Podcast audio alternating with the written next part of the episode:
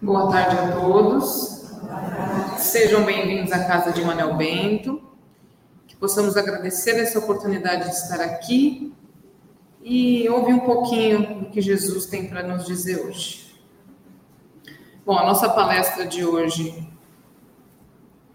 ela vai falar sobre o que a gente precisa fazer para assimilar melhor os ensinamentos do Cristo.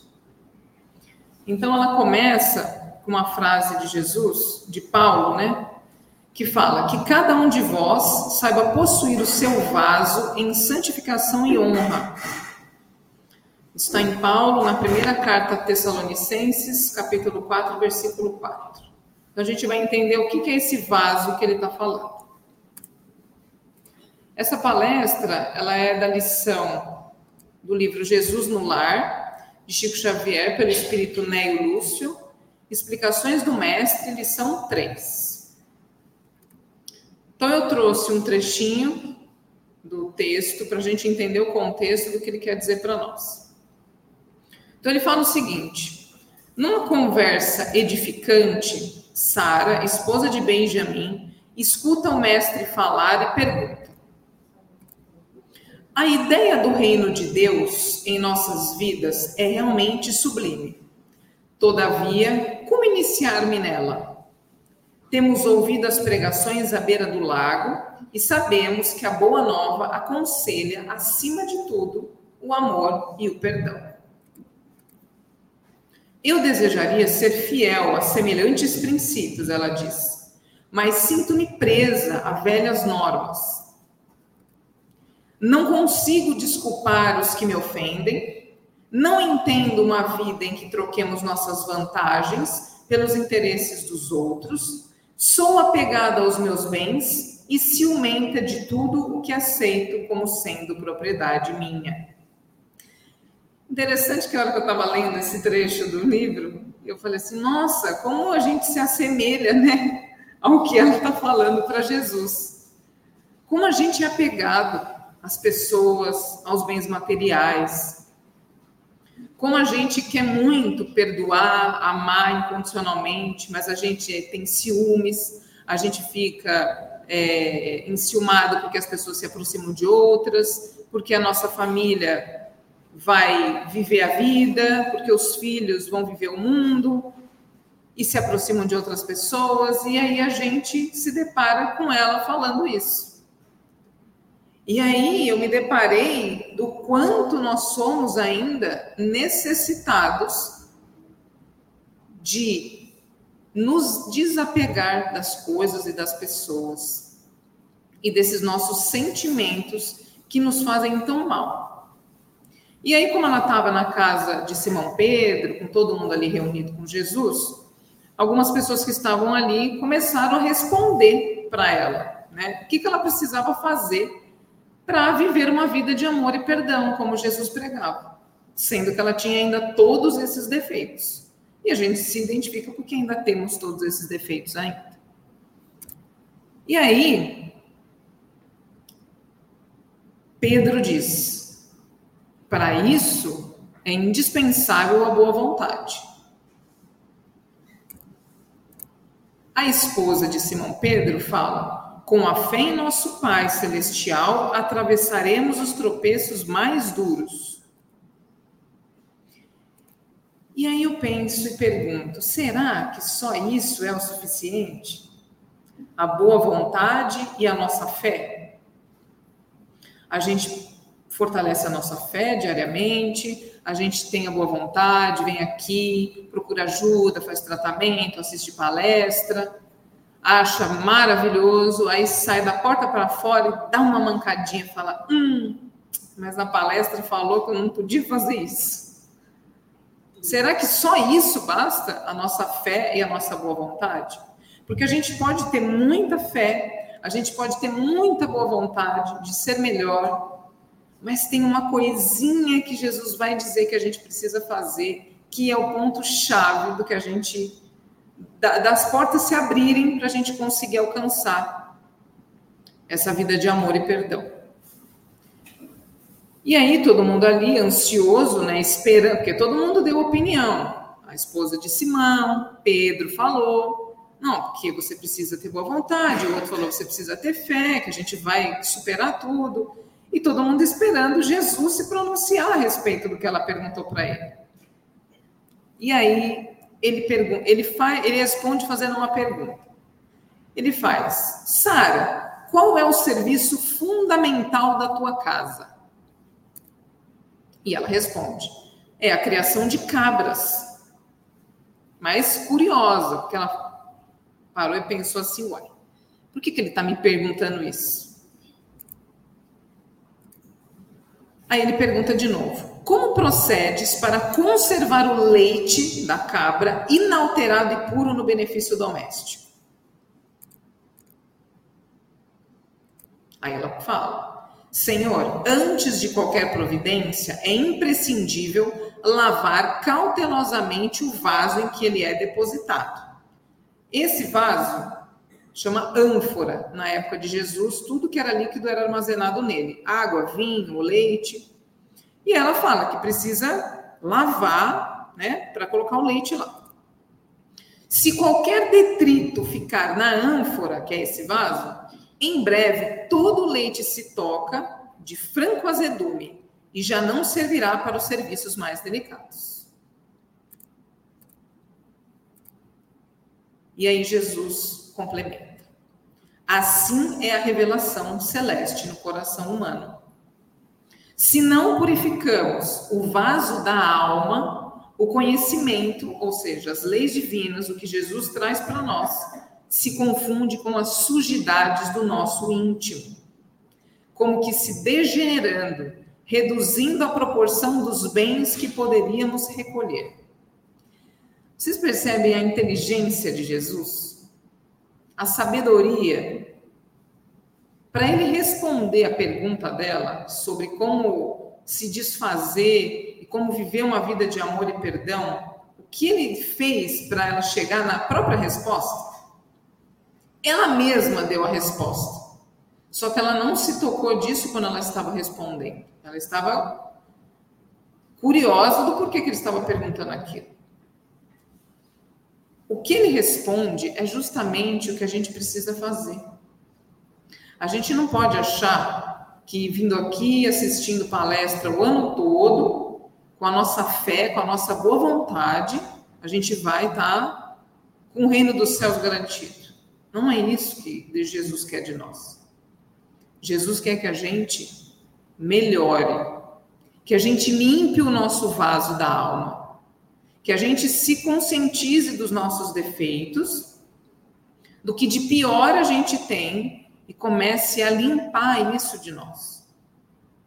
O que adianta eu ter fé e boa vontade se eu simplesmente sou rancoroso, sou ciumento, não consigo perdoar, sou apegado, sou materialista e aí eu venho assistir palestra, nossa, que palestra maravilhosa, que tratamento incrível. Mas as minhas coisas, ninguém mexe. Não, porque aquele não perdoa de jeito nenhum. Imagina, você viu o que ele fez comigo? A gente não pode esquecer que as pessoas que cruzam o nosso caminho não cruzam por acaso. Não dá para simplesmente achar que a gente está vivendo a nossa vida que Deus manda alguém na nossa vida para simplesmente nos contrariar. Ah, esse aqui veio sorteado para mim. Não, é inconcebível perdoar uma coisa dessa. Como pode? Não, isso, isso não perdoo. Vocês já pararam para pensar quantas coisas a gente já fez para os outros? Quantas coisas a gente já causou de dor Será que quando a gente faz a nossa prece, A gente lembra de pedir por aqueles que a gente causou dor? Porque a gente pede para livrar das nossas dores, para aliviar do que nos machuca. Mas a gente será que para para pensar para curar aquele que a gente machucou? Não, né? A gente só pensa na gente. E o egoísmo que causa todos esses males que Sara falou é o que a gente precisa se livrar. Enquanto a gente não se livrar disso, pode ouvir a palavra do Cristo quantas vezes for, vai se misturar com as nossas imundícies internas e não vai resolver. Porque a hora que o leite azeda, não tem o que fazer. Tem que jogar fora.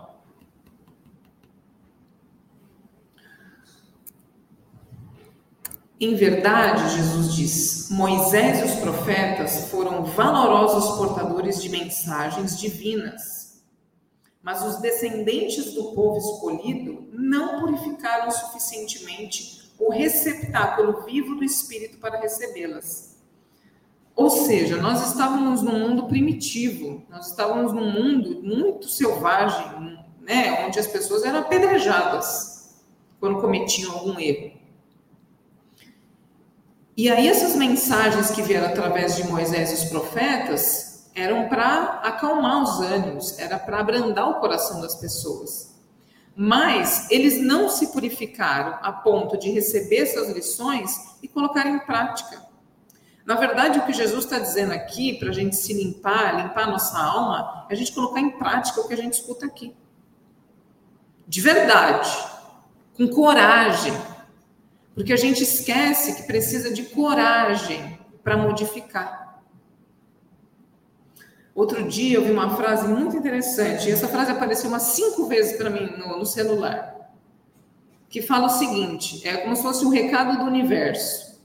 Eu precisei te causar essa dor, esse desconforto, para você poder se movimentar, para você poder sair do lugar. Porque quando a gente fala que a gente está numa situação cômoda, estamos acomodados numa situação, ah, estou na minha zona de conforto, né? Porque hoje em dia a gente ouve muito isso. Estou na minha zona de conforto, ou vou sair da minha zona de conforto. Será que é tão confortável assim essa zona? Não é. A gente está tentando evitar uma dor necessária para a gente poder se modificar. Vocês sabiam que a ostra, para ela produzir a pérola, ela sente dor? A ostra, ela produz a pérola através de um grão de areia que entra dentro dela. E como ela não tem areia dentro, quando entra o grão de areia, ela sente dor, porque aquilo machuca. E a forma que ela tem de lidar com aquela dor é transformar aquele grão de areia que se transforma em pérola. O valor de uma pérola é grande, não é? É valioso. E é raro encontrar uma pérola dentro de uma ostra.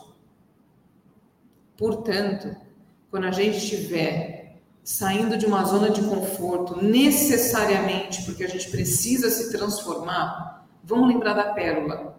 Porque no final das contas, a gente vai se sentir com mais valor, a gente vai se sentir mais amado, a gente vai se amar mais. Porque a gente se posicionou, porque a gente tomou uma iniciativa, porque a gente tomou coragem de falar assim: eu não preciso ser igual a todo mundo. Porque muitas vezes a gente se depara com pessoas fala assim: ah, você é bobo, tá perdoando tudo, todo mundo. Que isso? Imagina, como é que você vai deixar isso barato? E aí vem a tentação, né?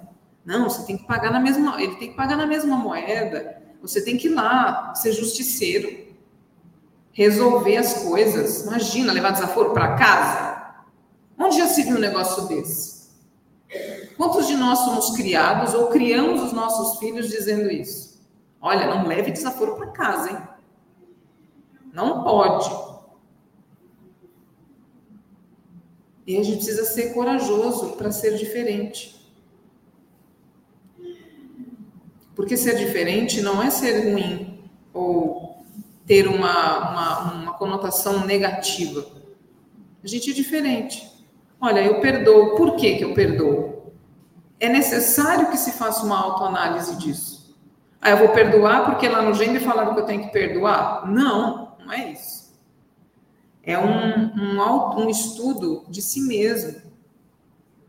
Por que, que a gente perdoa? Porque é libertador. Se eu não perdoo, eu fico acumulando aquela mágoa. Eu fico remoendo aquilo dentro de mim. Isso está fazendo mal para mim. Porque quem me fez alguma coisa continua vivendo a vida dele. Não está nem sabendo que você está se matando por dentro. Simplesmente liberta nós mesmos. Por que, que eu vou conviver com isso pelo resto da minha vida? Por que, que eu vou viver com esse peso no meu coração? Porque a gente, a gente se ofende, a gente se magoa, mas voltando, a gente não pensa no que a gente já fez para os outros. E se alguém já fez alguma coisa para nós, e se, e se nós fizemos alguma coisa para alguém, será que o outro perdoa a gente? E será que se a gente estivesse pedindo na frente da pessoa perdão, será que a gente não ia querer o perdão? É a mesma coisa. Então, esse é o raciocínio. A nossa tão falada reforma íntima é justamente a gente transformar a nossa moral. É uma coisinha de cada vez. É um ponto de, de, de a cada dia. Qual é o seu pior? É o egoísmo? Então, eu vou trabalhar isso todos os dias. Porque a gente sabe que temos defeitos menores que a gente consegue ir melhorando e transformando gradativamente, mas a gente sabe o pior deles. E se a gente sabe o pior deles, é ele que tem que ficar estampado na parede da nossa casa para a gente lembrar o que a gente tem que melhorar. Porque ele vai te pegar todo santo dia. E é todo santo dia que você vai precisar transformar isso em você. Tirar isso, limpar. Ah, mas eu vou conseguir limpar ele nessa encarnação toda? Não, não vai conseguir limpar totalmente. Porque a gente ainda é muito apegado, a gente tem muitas paixões aqui, a gente ainda tem muitas questões para resolver. Mas se a gente conseguir melhorar, já é o caminho. Qualquer, uma vez eu ouvi falar que qualquer movimento é melhor do que ficar parado. Qualquer passo que você dê, não importa o ritmo que você dê. Uns vão ser mais acelerados, outros vão ser mais lentos, mas o que importa é você entender a lição. É você compreender o que precisa fazer para poder aceitar e receber esses ensinamentos do Cristo de uma forma que você se sinta pleno, se sinta completo e fala assim: isso eu melhorei. Isso eu consigo compreender o que Jesus quis dizer.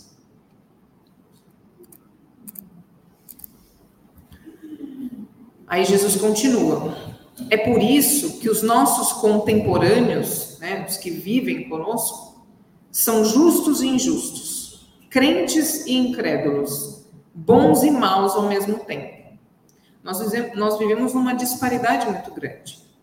Nós encontramos pessoas boas nós encontramos pessoas ainda egoístas. Nós encontramos pessoas justas e injustas, até hoje. Porque ainda estamos numa transformação gradativa. Cada um tem o seu ritmo, cada um tem o seu momento. E a gente precisa respeitar isso também. Mais um motivo para a gente perdoar. Porque se o outro já melhorou algo que eu não melhorei, eu não quero que o outro seja complacente comigo que o outro tenha compaixão comigo, então eu tenho que agir da mesma forma. O leite puro dos esclarecimentos elevados penetra o coração como alimento novo, mas aí se mistura com a ferrugem do egoísmo velho. Então, quando a gente recebe a mensagem do Cristo, seja num tratamento, numa palestra, numa leitura, a gente por mais que ele seja elevado, o Cristo de Jesus, ele vem com um alimento novo no nosso coração. Nossa, uma bênção, que maravilhoso. Mas aí ele se mistura com a nossa ferrugem interna, do nosso egoísmo. A gente sai daqui leve, pleno. Quando a gente se depara com o primeiro percalço, a gente perde a paciência, a gente é intolerante, a gente se irrita, a gente é mal educado e aí cai por terra tudo aquilo que a gente recebeu. Ah, mas eu sou ruim. Não, não é isso. É que a gente ainda tem muito egoísmo dentro de nós. E aí se mistura o conhecimento com o nosso egoísmo. E aí a gente tem que levantar e falar assim: não, calma, respira, que não é assim, vamos tentar de novo. E aí Deus vai e manda situações. Acontecem situações de várias formas para você ser provado. Será que você aprendeu o que você ouviu lá? Será que você está botando em prática? A gente vai cair, vai levantar, vai ter recaída, é normal. Mas o que não pode é parar de tentar. Nesse livro Terapia pelos Passes, que é o projeto Manuel Filomeno de Miranda, com três autores, João Neves, José Ferraz e Nilo Calazans, ele tem um trecho que ele fala sobre essa questão do vaso. Um vaso impuro contamina a substância que por ele passa, que é justamente o que a Sara falou. Se eu não limpar o vaso direito, o leite vai azedar.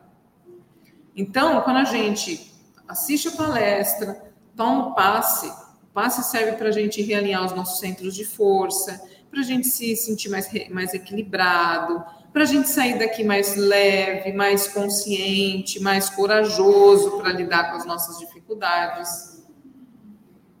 Se a gente sai da porta do GEM, perde a paciência com quem fecha a gente no trânsito, acabou. Azedou o leite. Azedou. E aí você tem que se reequilibrar novamente, pensar em Jesus, fazer prece, porque a gente ainda tem dificuldades de botar em prática. A gente ainda tem dificuldades de segurar o ensinamento com a gente. A gente cai.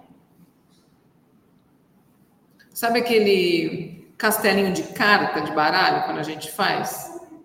A gente faz um, faz dois, aí faz uma base, bota outra em cima. Quando a gente vacila, caiu uma carta embaixo, acabou, não tem sustentação embaixo. Porque a gente ainda está caminhando. Mas, como eu disse, o que importa é continuar tentando. Se você desistir, você, ah, quer saber, não vou mais mudar, coisa nenhuma, vou ficar do jeito que tá, nasci assim, vou morrer assim, aí vai ficar mais difícil. As provas vão ficar mais pesadas. Porque aí você não está recebendo a consolação da palavra de Jesus na sua vida para ficar mais leve. E quem coloca em prática os ensinamentos, a consolação que vem o evangelho na nossa vida, sabe do que eu estou falando. A vida tem dificuldades? Tem. A gente tem percalços? Tem. Mas quando a gente se vale de Jesus na nossa vida, fica mais leve. No livro Vinha de Luz, também tem um texto falando sobre o vaso. Aqui ele fala sobre a nossa o nosso cuidado com o nosso corpo físico, que também é o vaso que acolhe o nosso espírito e que precisa estar fortalecido para que o espírito evolua. Todos nós somos um conjunto, uma coisa só, com várias coisas juntas. Nós somos corpo, espírito, mente. Isso tudo forma um conjunto que, se um tiver desequilibrado, todo o resto desanda. Se a gente não tiver mentalmente bem, o nosso corpo vai responder e o espírito também. Então, a gente precisa cuidar do nosso corpo físico, que é o nosso vaso físico material, para que ele possa ser fortalecido, para que ele possa ser equilibrado, para que o espírito seja esteja em condições de caminhar na nossa evolução nessa encarnação e a nossa mente, a nossa alma, como ele diz, limpe a sua alma para você poder receber os ensinamentos de forma integral, de forma limpa, sem azedar o leite. Aí Jesus continua, né? Ele conclui. O orvalho num lírio alvo é diamante celeste, mas na poeira da estrada é gota lamacenta. Não te esqueças desta verdade simples e clara da natureza. Olha que interessante ali na foto. O orvalho, ele fala que num lírio alvo, ou seja, branco, ele parece um diamante, né? Ele fica bonito, ele fica brilhoso. Olha que beleza da natureza quando o orvalho cai na flor. É maravilhoso, é lindo. Mas se ele cair numa poeira na estrada, ele vai virar lama. Então, se a gente se limpar moralmente, se a gente se cuidar moralmente, que nem esse lírio branco, toda gota de orvalho, toda lição do Cristo vai ser límpida, vai ser leve, vai ser bom de viver e sentir. Mas se a gente não se limpa das nossas sujidades íntimas, como diz Jesus, toda gota de orvalho que cair vai virar lama. E aí, a vida é feita de escolhas. A gente pode escolher.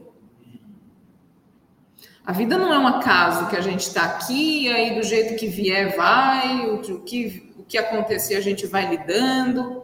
Não, a gente tem escolhas. Quando alguém ofende a gente, a gente tem a escolha de simplesmente gritar com a pessoa, perder a paciência, agredir a pessoa de alguma forma, ou se a gente se conhecer, saber que o que ela está falando talvez seja verdade ou não. Mas aí eu, eu falo, se a pessoa chegar para você e falar assim, olha, você é egoísta.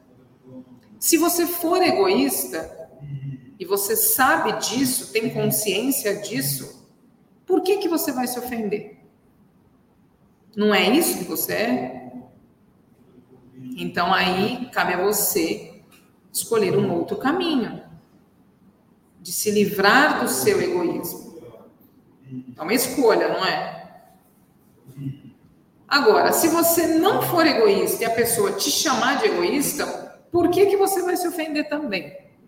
Se aquilo não faz parte da sua verdade. A gente precisa compreender que muitas vezes o que a gente acha de defeito no outro é um reflexo nosso. E a gente se incomoda de ver no outro aquilo que a gente não consegue ver na gente. Então, se o outro fala alguma coisa, faz um crivo na sua mente. Será que eu sou? Não, acho que essa atitude não foi egoísta. Eu acho que ele exagerou um pouco. Então, se você não se identifica com aquilo, deixa passar. Você vai brigar com o outro para dizer que você não é aquilo que ele falou? Por que, que você se afetou tanto? Porque alguma coisa machucou. Alguma coisa doeu aí dentro. Então a gente tem que parar para pensar. Se dói, para para pensar. Se não doer, é porque você sabe que não faz parte de você. Então deixa passar. Faz uma prece. A coisa mais maravilhosa que existe é aquela urna de vibração lá fora. Tem problema com alguém? Não pode ver a pessoa na frente? Você não deseja o mal, você não quer que a pessoa é, se prejudique em nada, mas você não quer ela perto, porque a gente não precisa ter as pessoas que a gente não simpatiza ou que não fazem bem para nós perto de nós. Vai lá na urna, põe o nome da pessoa. Pede para Deus abençoar. Sua vida vai mudar. Porque você entrega para Deus aquilo que te aflige. Quando a gente entrega para Deus os nossos problemas, não que Ele vai resolver, tá? Porque Deus não resolve o problema de ninguém. A gente está aqui para resolver os nossos próprios problemas. Não é isso. Mas quando a gente tenta fazer o nosso melhor para resolver as questões e não está mais ao nosso alcance, aí você deixa com Deus. A nossa parte tem que ser feita sempre. Mas quando a gente não tem mais o que fazer, a gente pede para Deus cuidar, para Deus abençoar. E a gente termina com Jesus, dizendo: Eu sou a luz do mundo, quem me segue nunca andará em trevas, mas terá a luz da vida. Isso está em João, capítulo 8, versículo 12, e que possamos lembrar que além do orvalho, além do, dos ensinamentos do Cristo ser um orvalho, que a gente possa se higienizar para receber esses ensinamentos moralmente, e que a gente não se esqueça que Jesus é luz. É a luz que a gente precisa no nosso caminho. É Ele que vai iluminar o que a gente precisa caminhar. Então, que a gente não se esqueça disso quando a gente estiver se sentindo na escuridão. Muito obrigada, que Jesus abençoe a todos.